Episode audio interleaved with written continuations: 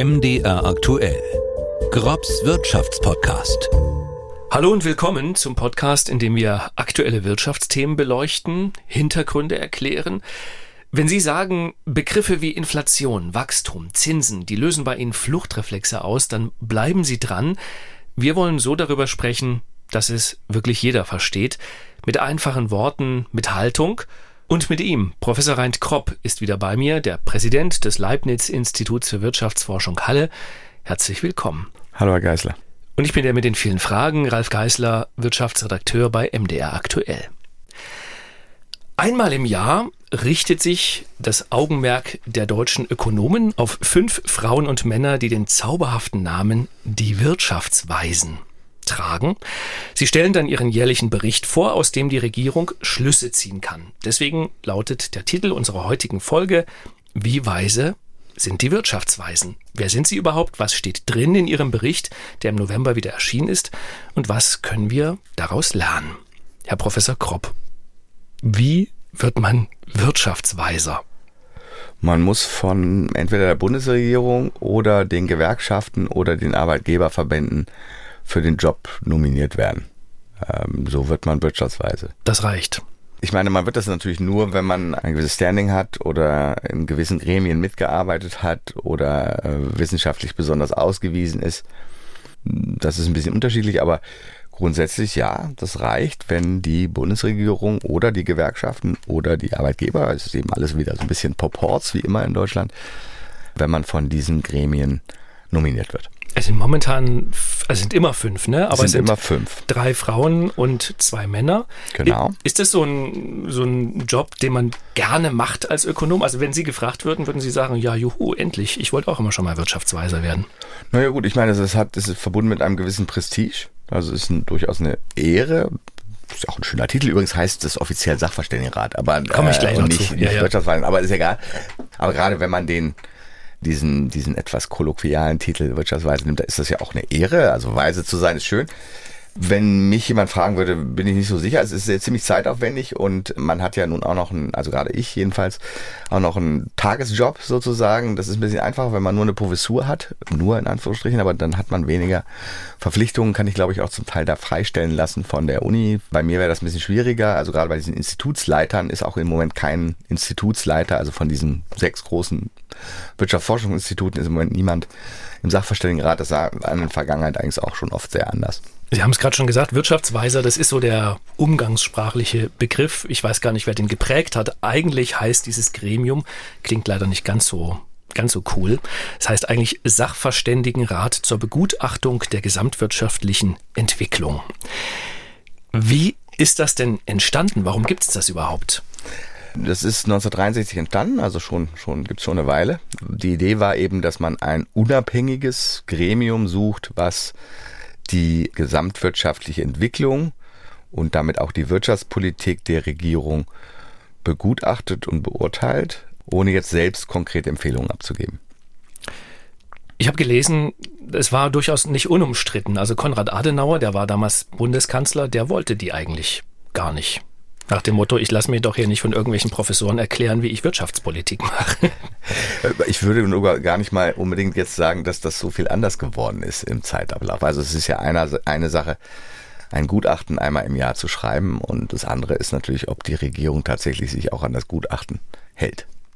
Wir können ja mal uns das aktuelle Gutachten anschauen. Das ist im äh, November erschienen und wird dann immer in Berlin vorgestellt es ist ganz lustig, also es ist wirklich so, man muss sich das vorstellen, da sitzt dann die versammelte Hauptstadtpresse, zumindest die Wirtschaftsjournalisten, und dann kommt äh, die oberste der Wirtschaftsweisen und übergibt an den Bundeskanzler ein dickes Buch. Ein dickes Buch, wo die Empfehlungen drinstehen. Und wir können mal kurz reinhören, das klang dann so. Das Gutachten steht ganz unter dem Eindruck des russischen Angriffskrieges gegen die Ukraine, der dadurch ausgelösten Energiekrise und der Inflationsentwicklung. Wie der Titel unseres Gutachtens zum Ausdruck bringt, geht es jetzt darum, die Energiekrise solidarisch zu bewältigen, als Gesellschaft in Deutschland und als Staatengemeinschaft in Europa. Ich muss vielleicht noch dazu sagen, das war Monika Schnitzer, die man da gehört hat. Die ist sozusagen die Vorsitzende. Nicht, sozusagen, sondern die ist tatsächlich die Vorsitzende. Sie ist die Vorsitzende. Des Gremiums. Der Titel Energiekrise solidarisch bewältigen, neue Realität gestalten. Für mich klingt das ein bisschen wie ein Parteiprogramm. So ein bisschen, naja, recht abstrakt, aber es sind relativ konkrete Dinge, die drinstehen. Fangen wir mal an mit Sie lächeln mich die ganze Zeit so an. naja, ich, ich, glaube schon, dass Ökonomen notorisch schlecht sind im guten, gute Titel finden. Und das ist jetzt, äh, schlägt sich auch da nieder in dem Titel des okay. Dokuments. Ich würde auch sagen, dass der Titel jetzt eher nicht so der ganz große Reißer ist, vielleicht. Aber das muss er vielleicht auch nicht sein. Gucken wir mal auf den Inhalt, nicht so sehr auf den Titel. Die Wirtschaftsweisen sagen, dieses Jahr wird die Wirtschaft noch um 1,7 Prozent wachsen. Das ist ja trotz Krise eigentlich ein relativ optimistischer Ausblick. Gut, im November weiß man schon eigentlich weitgehend, wie es gelaufen ist. Ne? Richtig, ist jetzt nicht eine sehr gewagte Prognose, wenn nur noch ein Monat übrig ist. Außerdem ist es natürlich so, dass das sehr viel mit dem Anfang des Jahres zu tun hat und äh, relativ wenig mit dem Ende des Jahres. Also am Anfang des Jahres ist die Wirtschaft noch relativ stark gewachsen aufgrund von der Ausstieg aus Corona, um es mal so auszudrücken. Also der Wieder Wiederöffnung von Geschäften und Restaurants und so weiter. Und zum Ende hin ist es eben die, die Rezession durch die höheren Zinsen und durch die höheren Energiepreise. Aber worauf ich eigentlich gerade hinaus wollte, ist ja, dass ich das Gefühl habe, sie sind gar nicht, also die sind gar nicht so pessimistisch. Also für nächstes Jahr sagen sie zwar ein Schrumpfen der Wirtschaft voraus, aber in Anführungsstrichen nur um 0,4 Prozent. Das glaube ich optimistischer noch als die eigene Prognose der Bundesregierung. Und ich habe mich ein bisschen gefragt, wenn man sich das jetzt so anhört, naja, dieses Jahr noch 1,7 Prozent Wachstum, nächstes Jahr 0,4 Prozent Schrumpfen. So schlecht läuft es doch eigentlich gar nicht. Ja gut, ich meine, darüber haben wir ja schon gesprochen in einem anderen Podcast. Also da gibt es leicht unterschiedliche Meinungen, wie die wirtschaftliche Entwicklung aussehen wird. Das hat eben damit zu tun, dass die Sachen unsicher sind. Also wir wissen eben nicht, wie der Krieg weitergeht. Ähm, wir wissen auch nicht, wie sich genau die Energiekrise auswirken wird. Also inwieweit können wir reagieren, gegensteuern mit anderen Quellen der Energie, wie läuft das mit dem Flüssiggas und so weiter. Gibt es ganz viele Unsicherheitsfaktoren, auch mit den ähm, Lieferkettenproblematiken. Und deswegen ist eben die Prognose unsicher. Deswegen gibt es auch durchaus unterschiedliche Meinungen. Wenn ich mich richtig entsinne, ist unsere eigene Prognose, das ist sozusagen die der Bundesregierung. Also die Bundesregierung macht selber gar keine Prognose. Das machen dann diese Institute, von die ich eben schon erwähnt habe, unter anderem eben auch Mainz. Wir sind etwas weniger optimistisch, also minus 1,4, wenn ich mich richtig entsinne. Nächstes Jahr, das ist also ein Prozent noch schlechter als, als die Prognose der Wirtschaftsweisen. Aber es ist alles so ein bisschen in der ähnlichen, ähnlichen Bandbreite. Und ob das jetzt nun besonders schlecht ist oder nicht, also während der Corona-Krise hatten wir minus fünf und während der Finanzkrise auch minus fünf. Das heißt, im Moment sind wir deutlich optimistischer als zu diesen Zeiten. Aber die Weisen müssen sozusagen nicht per se optimistischer sein. Die müssen nicht optimistischer sein, Rest. nein. Die haben sich ja auch relativ genau angeschaut in diesem Gutachten die Maßnahmen, die die Bundesregierung momentan ergreift im Zuge dieser Energiekrise. Und das fand ich ganz interessant, zu welchem Ergebnis sie da kommen. Da sagen sie nämlich, dass sie finden, dass diese ganzen Hilfen, die im Zuge der Energiekrise des Staates gezahlt werden, eigentlich nicht zielgenau vergeben werden. Also sie monieren zum Beispiel, dass der Tankrabatt oder auch das 9-Euro-Ticket am Ende allen geholfen hat, aber eben nicht nur den Ärmsten der Bevölkerung. Und da musste ich, als ich das las, ein bisschen an sie denken, weil das ja etwas ist, was sie auch immer wieder kritisiert haben. Ja, es, ist schon ganz interessant, wenn man das Gutachten liest und unsere Podcasts, also wir haben ja Podcasts gemacht zur Inflation, zum Doppelwumms und so weiter. Wenn man das hört, dann könnte man fast denken, einer hat vom anderen abgeschrieben. Also es ist schon sehr ähnlich und es zeigt vielleicht ein Stück weit, dass doch große Teile der Ökonomenzunft, also oder die meisten Ökonomen sehr ähnliche Gedanken haben, weil sie sehr ähnlich ausgebildet sind, sehr ähnlichen Hintergrund haben und sehr ähnliche Expertise haben. Also es ist gar nicht so, dass wenn man drei Ökonomen fragt, man drei verschiedene Meinungen bekommt, sondern es ist eher so, man fragt sehr viele Ökonomen, die auch gar nicht miteinander geredet haben, wie in diesem Fall, und bekommt genau die gleiche Empfehlung. Was wiederum vielleicht heißen sollte, dass die Bundesregierung sich auch dran halten sollte, aber das ist jetzt nochmal ein anderes Thema. Das ist nicht wie bei Juristen, wo man sagt, fünf Juristen, zehn Meinungen. also es ist tatsächlich nicht so, nein. Also es ist, ähm, das hat mich jetzt allerdings, muss ich sagen, auch ein bisschen überrascht das Ausmaß der Übereinstimmung zwischen dem, was wir in unserem Podcast gesagt haben, was ich auch in der Öffentlichkeit oft gesagt habe und was jetzt der Sachverständigenrat sagt. Also es ist schon wirklich fast identisch mit Nuancen. Nuancen sind anders, aber das große Bild ist eben fast gleich.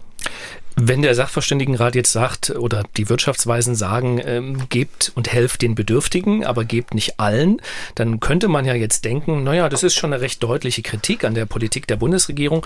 Wir können ja mal reinhören, was der Kanzler, nachdem er das Gutachten bekommen hat, äh, dazu gesagt hat, also wie er das selber sieht, was da so aufgeschrieben wurde. Das Gutachten, so viel kann ich schon sagen, bevor ich alle Seiten gelesen habe, aber ein paar Zusammenfassungen konnte ich ja schon durchlesen das Gutachten würde an der einen oder anderen Stelle schon was anders machen als wir und macht uns da auch noch Vorschläge für die Zukunft. Aber es ist eben auch zum Ausdruck gekommen, dass vieles sehr unterstützt wird, was wir in dieser Zeit unternommen haben und auch noch unternehmen werden. Also er sieht es ja eher so, naja.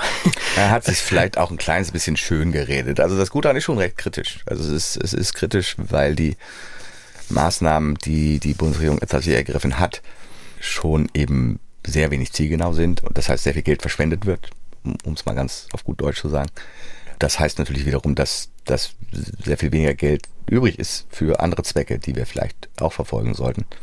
Und insofern, naja, ich glaube, er wollte auch da jetzt, es war ja jetzt von dieser Veranstaltung, wo ihm dieses, Gutachten übergeben wird, da stellt man sich, glaube ich, auch als Kanzler nicht unbedingt hin und sagt, das ist alles ganz anders, als was wir gemacht haben. Und da muss ja einer Unrecht haben, sozusagen. Und das wollte er vielleicht vermeiden.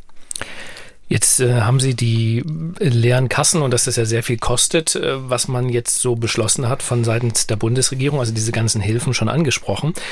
Interessant ist, dass in dem Gutachten eine, ja, eine Empfehlung drin steht, ähm, die ja auch schon ein bisschen durch die Medien ging. Die Wirtschaftsweisen sagen, naja, um all die Dinge zu finanzieren, die wir jetzt auf den Weg gebracht haben, in Zeiten der Energiekrise oder auch um den Ärmeren in Zeiten der hohen Inflation zu helfen, ähm, können Sie sich vorstellen, eine Erhöhung des Spitzensteuersatzes, also eine befristete Erhöhung des Spitzensteuersatzes oder ein Energiesolidaritätszuschlag, den dann aber vermutlich eben auch nur die Wohlhabenderen bezahlen sollen. Das ist durch die Medien gegangen, hat auch einiges an Kritik ausgelöst, so nach dem Motto Wirtschaftsweise fordern Steuererhöhung. Wie sehen Sie das?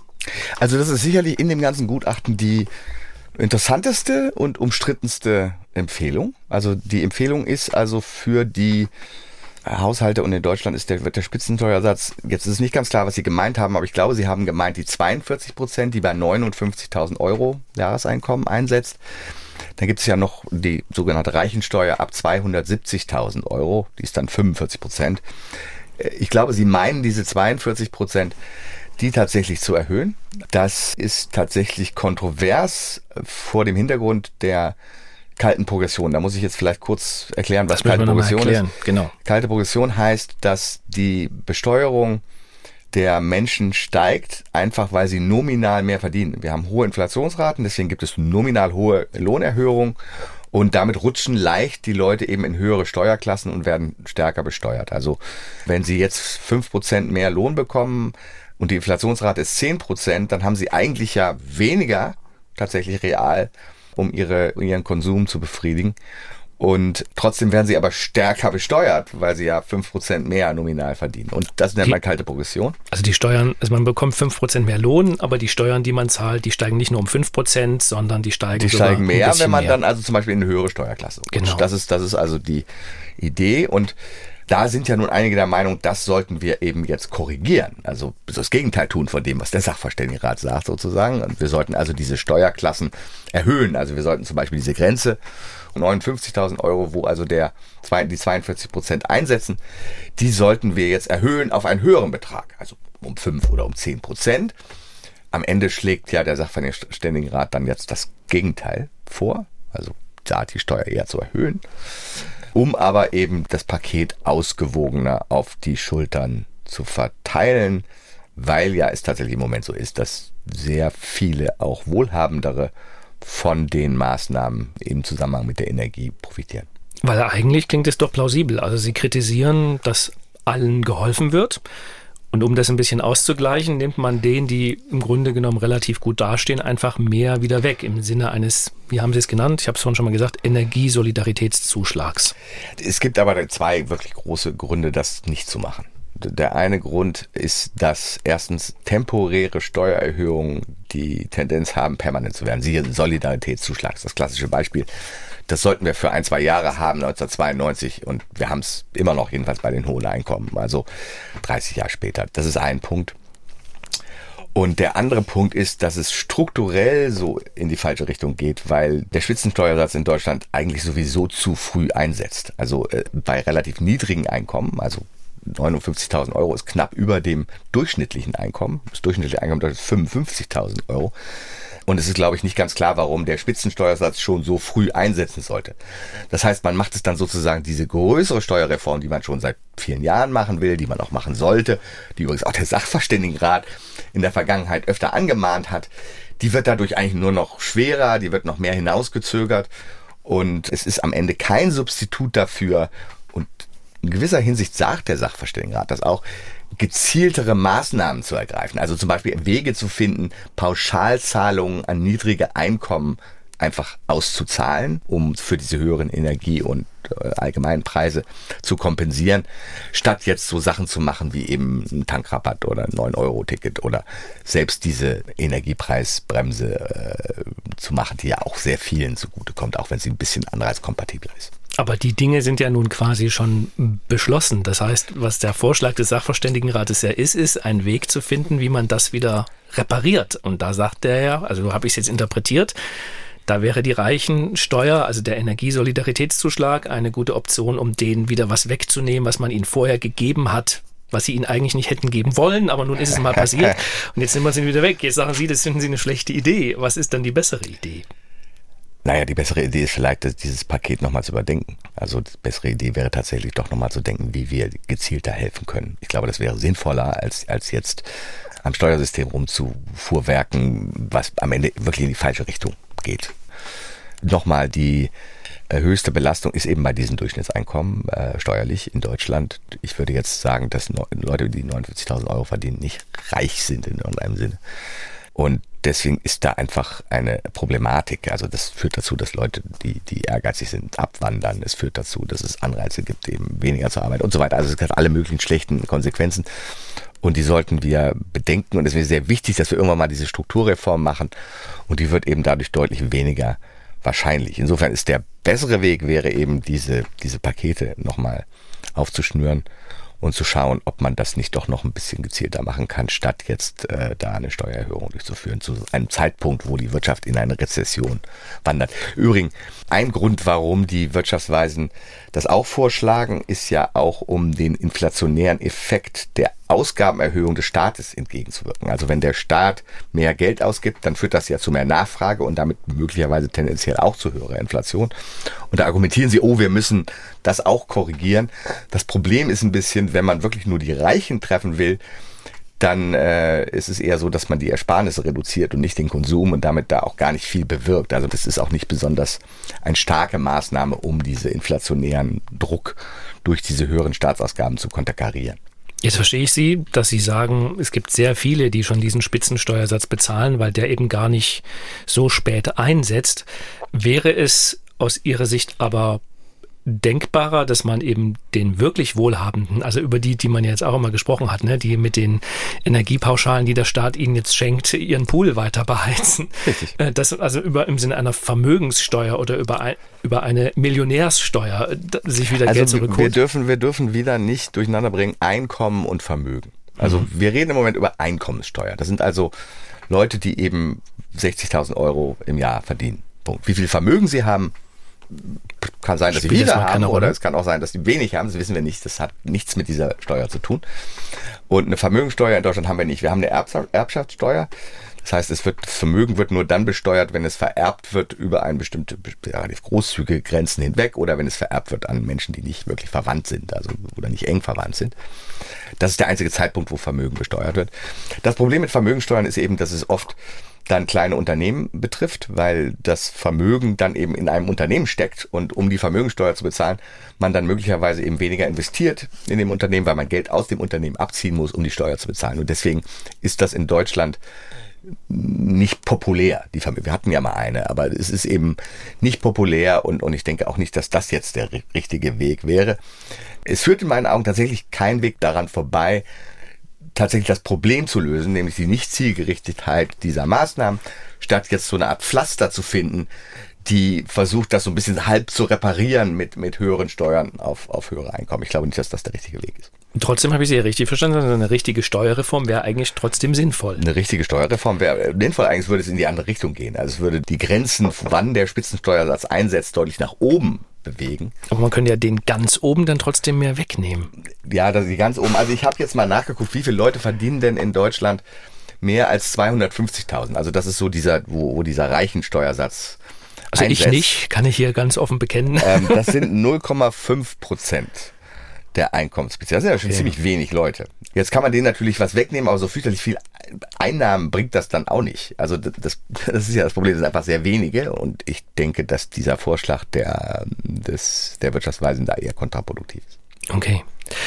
Es gibt ja noch einen Punkt, wo Sie eine ja, eine Empfehlung aussprechen, die wird, glaube ich, vor allem den Wirtschaftsminister nicht so richtig gut gefallen. Da steht nämlich auch in dem Gutachten, man solle doch die längere Laufzeit für Atomkraftwerke prüfen. Und da habe ich mich tatsächlich ein bisschen gefragt, lehnen sich da die Ökonomen nicht ein bisschen weit aus dem Fenster? Ich meine, es sind Ökonomen, es sind keine Kernphysiker. Also ich verstehe jetzt da nicht so ganz, also ich kann, wenn ich naja. Gaskraftwerke laufen lassen will, muss ich ja auch nicht äh, Ingenieur sein. Also das hat, ja. glaube ich, was damit zu tun, dass wir allgemein der Meinung sind, dass wir im Moment alle verfügbaren Energiequellen anzapfen müssen, um die gegenwärtige Situation zu lösen. Dazu gehört in meinen Augen, und ich, das sieht ja der Wirtschaftsminister zumindest bis nächstes Jahr März will er sie ja weiterlaufen lassen, auch nicht so fürchterlich anders. Ich denke schon, dass da eine Empfehlung äh, legitim ist von den Wirtschaftsweisen, auch wenn sie keine Kernphysiker sind und die Risiken der Atomkraft, die übrigens in meinen Augen wohl auch eher bei den bei den Abfallprodukten der Kernkraft liegen und nicht bei dem Betrie Betreiben der, der Kernkraftwerke selber. Es geht vor allem darum, Sie wollen, dass Deutschland mehr eigene gesicherte Energie Genau, hat. Sie wollen, dass Deutschland mehr diversifiziert ist, dass es mehr, äh, Sie sagen auch, wir sollten mehr in Erneuerbare investieren. Sie sagen auch, wir sollten unsere Importe diversifizieren von verschiedenen Ländern. Und sie sagen, wir sollten eben Kohlekraftwerke und Kernkraftwerke länger laufen lassen, wobei Kernkraftwerke den Vorteil haben, gerade von dem Hintergrund der Konferenz in Ägypten, die wir gerade hinter uns haben, wo eigentlich nichts rausgekommen ist, eben tatsächlich kein C2 auszustoßen. Und das ist ja im Moment durchaus nicht so völlig verkehrt. Jetzt haben Sie gerade aufgezählt, was die sagen, was man alles so tun sollte. Und was ich interessant fand beim Einarbeiten in das Thema ist, dass ursprünglich der Gedanke ja mal war, dass Sie gar keine Empfehlung geben sollen. Also Sie sollen einen neutralen Blick auf die Wirtschaft haben und der Bundesregierung dann irgendwas aufschreiben. Umso überraschter ist man dann, wenn man das vorher gelesen hat, wenn man dann in das Gutachten schaut und feststellt, die empfehlen aber ganz viel. Also das ist eigentlich voll von Empfehlungen. Wie unabhängig oder wie neutral sind die Wirtschaftsweisen wirklich? Können sie das überhaupt sein? Also ich bin jetzt nicht der Meinung, dass man weniger neutral ist, wenn man Empfehlungen gibt. Also den Zusammenhang sehe ich nicht. Sie sollten Empfehlungen geben, basierend auf ihrer wissenschaftlichen Expertise als Ökonom. Ich muss nun jetzt sagen, ich habe das nicht so richtig verstanden, warum ursprünglich den Wirtschaftsweisen oder dem Sachverständigenrat gesagt wurde, er solle keine Empfehlungen abgeben. Das ist ja eigentlich so ein bisschen seltsam. Also das ist ja dann nur, ich beschreibe jetzt die Wirtschaft, aber sag nichts weiter dazu, was die Regierung tun sollte. Damit kann die Regierung natürlich auch nichts anfangen. Also ich wundere mich nicht, sagen wir mal so, dass im Zeitablauf seit 1963 jetzt zunehmend da eben auch Empfehlungen drinstehen in dem Bericht. Das ist ja vielleicht auch ganz gut so. Also es gibt natürlich ganz viele Leute Empfehlungen, aber das hier ist so ein bisschen der Konsens, eben auch weil es politisch ausgewogen ist zwischen Gewerkschaften und, und Arbeitgebervertretern, wenn Sie so wollen, in der Wissenschaft oder zumindest nominierten Mitgliedern des Sachverständigenrates. Insofern würde ich sagen, wer soll denn Empfehlungen abgeben, wenn nicht der Sachverständigenrat? Und ich glaube, darüber beschwert sich Herr, Herr Scholz auch nicht. Vielleicht fallen ihm die Empfehlungen nicht, aber dass Empfehlungen abgegeben werden, glaube ich, stört niemanden mehr, auch wenn es nicht ursprünglich in der Satzung sozusagen stand. Okay, und die, diese Forderung nach Neutralität, also ist das eigentlich Quatsch? Naja, ich weiß nicht so genau, was neutral. Neutralität an sich ist ja nun die Wissenschaft neutral. Also mhm. per se. Also jedenfalls sollte sie das sein. Das ist sie natürlich nicht immer. Aber insofern ist dieses ein Gremium, das davon lebt, dass es eine wissenschaftliche Glaubwürdigkeit hat und damit neutral ist. Im Sinne von, dass die Empfehlungen oder die Beschreibung der Wirtschaft basiert auf vernünftiger wissenschaftlicher ökonomisch-wissenschaftliche Analyse. Und insofern sind sie neutral. Ich weiß auch nicht so genau, wie sie sonst neutral sein okay. sollten. Also Ne, ich bin nur über ein, ein Zitat gestoßen. Also der ehemalige Wirtschaftsweiser Hans-Jürgen Krupp, der hat dem Handelsblatt mal gesagt, unabhängige neutrale Wirtschaftswissenschaft sei eine Fiktion und der Sachverständigenrat solle von dem Zitat Deckmäntelchen der Neutralität befreit und in ein Beratungsgremium umgewandelt werden, das die jeweilige Regierung bei der Verfolgung ihrer Ziele unterstützt. Also da ist durchaus Sympathien von meiner Seite, aber ich würde es vielleicht anders ausdrücken als Herr Krupp ich würde schon sagen, dass es wahrscheinlich gar nicht so schlecht wäre, wenn der Sachverständigenrat etwas näher an der Regierung wäre und nicht so weit weg. Also diese Leute haben Professuren an irgendwelchen Universitäten, sie treffen sich einmal im Jahr für zwei Monate in Wiesbaden, sitzen da in Klausur, haben so ein kleines Sekretariat, was ihnen zuarbeitet. Da wird ein Bericht geschrieben. Und, und irgendwann steigt weißer Rauch auf. Und dann ja. steigt weißer Rauch auf und es wird dem Herrn äh, Bundeskanzler äh, oder der Bundeskanzlerin sehr viele Jahre lang übergeben. Und das halte ich auch nicht für den besten Weg, wie die Wissenschaft die Wirtschaftspolitik verbessern kann. Und das ist ja einfach, was wir wollen. Also wir wollen ja, dass irgendwie die Wirtschaftspolitik, der Herr Habeck, der jetzt kein Ökonom ist, und ich, wenn ich jetzt, ich habe da vorher drüber nachgedacht vor dem Podcast, wie viel von den Wirtschaftsministern tatsächlich Ökonomen waren in Deutschland. Und ich glaube, das ist null. Also, oder Herr Erhard, ich glaube, der war tatsächlich Ökonom. Ja, der, war Ökonom. der war, glaube ich, Ökonom. Ich glaube, der war Ökonom, ja. Aber es gab da ganz wenige. Also da meistens Juristen oder, oder jetzt Herr Habeck, soweit ich weiß, Philosophie hat er studiert oder sowas in der Art. Ich bin nicht ganz sicher, aber jedenfalls nicht VWL. Und ähm, insofern braucht es da eben Expertise, die da an ihn herangetragen werden muss. Und da kann man natürlich sagen, ja, seine Mitarbeiter im Ministerium können das machen. Aber da ist es tatsächlich schon so, dass da zusätzlich noch so eine Rolle für so ein Gremium sein kann, was eben wissenschaftlicher orientiert ist als jetzt die Mitarbeiter. Aber ich fände es gut, wenn es näher wäre an den Entscheidungen. Das heißt, die, arme Bundesregierung musste ja nun sehr schnell Entscheidungen treffen, wie man nun jetzt diese Energiepreiskrise irgendwie bekämpft und wie man die Leute entlastet. Und da wäre es schöner gewesen, wenn da die Expertise schon im Haus gewesen wäre und man im täglichen Dialog sich Alter austauschen können, um dann also vielleicht dann tatsächlich auch zu anderen Schlussfolgerungen zu kommen oder zu einem anderen Ergebnis zu kommen. Wenn dann am hinterher kann dann sagen dann die Wirtschaft, ja, habt ihr alles falsch gemacht, aber das nützt dann auch keinem mehr, wie Sie eben sehr richtig gesagt haben. Wie sollen wir das denn jetzt noch ändern? Ist ja beschlossen. Und insofern wäre ich tatsächlich dafür, das näher an die Politik zu bringen, hat das was mit Neutralität zu tun oder nicht? Ja, wir müssen halt sehen, dass die Politiker sich ausgewiesene Wissenschaftler da heranholen. Und ich glaube, dann könnten wir zu besserer Wirtschaftspolitik kommen. Wie geht denn Politik bislang mit diesen Gutachten um? Also werden die genommen, in die Schublade gepackt und vergessen oder was passiert denn denn danach? Naja gut, also die Bundesregierung muss ja antworten. Innerhalb von acht Wochen muss sie irgendwie antworten. Ich habe jetzt ehrlich gesagt obwohl ich nun doch ein relativ enger Beobachter dieser ganzen Szene bin, noch nie wirklich auf diese Antwort geachtet. Also ich habe das noch nie so richtig bewusst wahrgenommen. Die wird es gegeben haben. Sie muss, also es ist im Gesetz vorgeschrieben, dass die Bundesregierung antworten muss. Aber sie muss natürlich jetzt nicht diesen Empfehlungen auch wirklich folgen. Also das muss sie nicht. Und mein Eindruck, ganz sicher in der Ära Merkel, war immer so ein bisschen, dass Frau Merkel sehr freundlich gelächelt hat und den, das Dicke, das ist ja schon sehr dick, diesen Bericht genommen hat und dann in die nächste Schublade gelegt hat und sich das nie wieder angeschaut hat. Und das kann eigentlich nicht der Sinn der Übung sein. Von äh, Ex-Kanzler Helmut Kohl ist ja sogar ein Zitat dazu überliefert, warum er das nicht ernster nimmt. Äh, er soll wohl gesagt haben, ich will Wahlen gewinnen und nicht den Ludwig-Erhard-Preis. Das ist jetzt aber schon sehr zynisch, um es mal so auszudrücken. Also ich hoffe, er hat das nicht so richtig ernst gemeint. Also es geht ja schon darum, auch tatsächlich gute Wirtschaftspolitik zu machen. Das heißt, die Ressourcen des Staates, die ja nun von den Steuerzahlern kommen, von jedem Einzelnen, effizient auszugeben und nicht für irgendwelche Sachen zu verschwenden, irgendwelche Steuergeschenke zu machen und diese gegenwärtigen Programme haben schon ein bisschen so den, das Geschmäckle des Steuergeschenks, weil eben sehr viele davon profitieren, ohne wirklich es zu müssen. Also es ist interessant, dass Sie das sagen. Also bei diesem Kohl-Zitat, mir ging ja eher durch den Kopf, dass das natürlich irgendwie auch sehr viel Wahrheit in sich trägt. Ne? Also Sie, die Weisen oder auch Ökonomen, die treffen da sozusagen Entscheidungen auf einer wissenschaftlichen Basis, aber Politik will in erster Linie zumindest ja auch wiedergewählt werden. Also sprich, wenn man ein Hilfspaket auflegt, dann versucht man möglichst vielen zu helfen, weil dann sind alle irgendwie ein bisschen zufrieden, als wenn man sagt, ich helfe nur einer kleinen Gruppe, weil dann sind die anderen vielleicht sauer, weil die haben nichts bekommen. Also ich glaube, also vielleicht bin ich naiv, äh, aber ich glaube nicht, dass gute Wirtschaftspolitik und wiedergewählt zu werden sich widersprechen. Also ich glaube tatsächlich, dass gute Wirtschaftspolitik dazu führt, dass Leute der Regierung wiedergewählt werden. Es ist natürlich so, dass da unterschiedliche Zeithorizonte sind und da ist so ein bisschen ein Problem, ganz klar, in einer Demokratie. Nun bin ich der Meinung, Demokratie ist schon gut, sollten wir so lassen, auch wenn da diese Widersprüche dann da sind. Aber ich denke schon, dass dann am Ende gute Rat auch zu besserer Wirtschaftspolitik führt und bessere Wirtschaftspolitik führt am Ende auch zu einer höheren Wahrscheinlichkeit, wiedergewählt zu werden.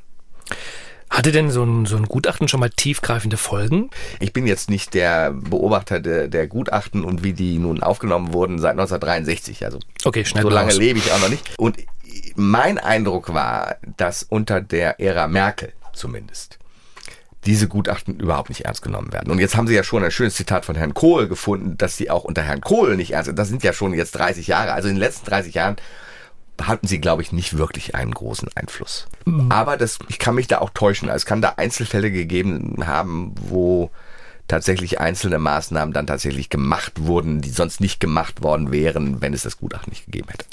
Was sehr interessant ist, ähm, weil man so als Außenstehender denkt, eigentlich kann es die Politik ja nicht komplett ignorieren, weil zumindest das aktuelle Gutachten also diese fünf Wissenschaftler haben ja zum Teil bei bestimmten Fragen auch manchmal unterschiedliche Meinungen, aber dieses Gutachten ist von den fünf einstimmig beschlossen worden. Das heißt, Richtig. die Vertreter der Arbeitgeber haben das genauso unterschrieben wie die Vertreter oder Also man sollte das jetzt, ich habe das eben auch gesagt, mit Vertreter ist natürlich nicht ganz richtig. Also die Leute die sind nominiert vom, ja. von Arbeitgebern ja. und Gewerkschaften. Das ist richtig, das stärkt tatsächlich das Gutachten, das stärkt die Kraft des Gutachten, wenn Sie so wollen. Es war oft so in der Vergangenheit, dass es abweichende Gutachten gab, also gerade von meinem Kollegen Bofinger, der die, also von den Gewerkschaften nominiert war, der hat oft da abweichende Gegengutachten sozusagen erstellt, die dann auch mit veröffentlicht wurden und natürlich dann die Kraft des Gutachtens zusätzlich geschwächt haben. Und das ist in diesem Fall nicht so. Also die fünf haben sich auf eine Linie geeinigt und das ist sicher gut für den Sachverständigenrat.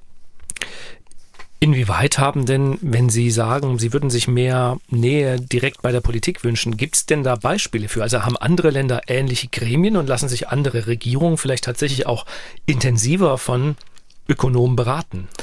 Ich kenne jetzt das amerikanische Modell relativ gut und kann darüber was sagen. Im amerikanischen Modell ist es tatsächlich so, dass der Sachverständigenrat, also der Council of Economic Advisors in Amerika, im Weißen Haus sitzt, permanent sitzt. Da werden also Professoren, Abgeordnete, die dann da ein Büro bekommen und da tatsächlich ständig präsent sind und kontinuierlich die Regierung in der Wirtschaftspolitik beraten.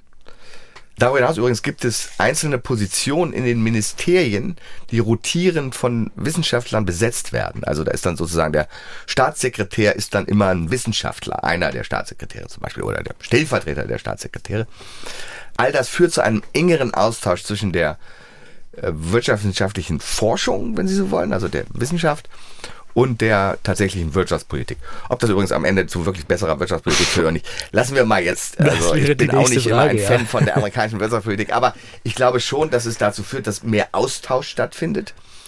Und ich würde mir schon wünschen, dass in Deutschland dieser Austausch auch intensiver würde, weil im Moment ist es schon so, dass der Sachverständigenrat diese tägliche Beratung, jetzt muss die Regierung irgendwas tun, wen frage ich, das kann der Sachverständigenrat nicht leisten, weil er eine sehr eng umrissene Aufgabenstellung hat. Jedes Jahr am 15. November habt ihr einen Bericht zu verfertigen und der wird dann übergeben. Punkt. Das ist es. Und am Ende sollte er noch nicht mal Empfehlungen drin haben. Und das ist natürlich sehr weit weg von dem Tagesgeschäft Politik. Und ich würde mir wünschen, dass da mehr Expertise im Tagesgeschäft einfließen könnte. Und dazu müsste man aber den Sachverständigenrat, also man müsste entweder ein neues Gremium schaffen oder eben den Sachverständigenrat näher an die Politik möglicherweise ins Kanzleramt zusammen mit dem Normkontrollrat, den es im Moment gibt, der auch so ein bisschen die, die Gesetze überprüfen soll, der im Kanzleramt sitzt. Vielleicht die beiden Gremien miteinander verbinden.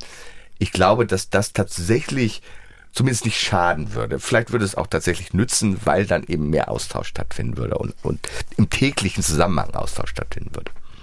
Auch wenn ich jetzt nicht so richtig weiß, was der Normkontrollrat eigentlich macht. Der überprüft Gesetze, ob sie zu mehr Bürokratie führen und wie viel mehr und wie viel mehr Belastung dadurch entsteht, zum Beispiel bei Unternehmen durch irgendwelche Regeln und so weiter.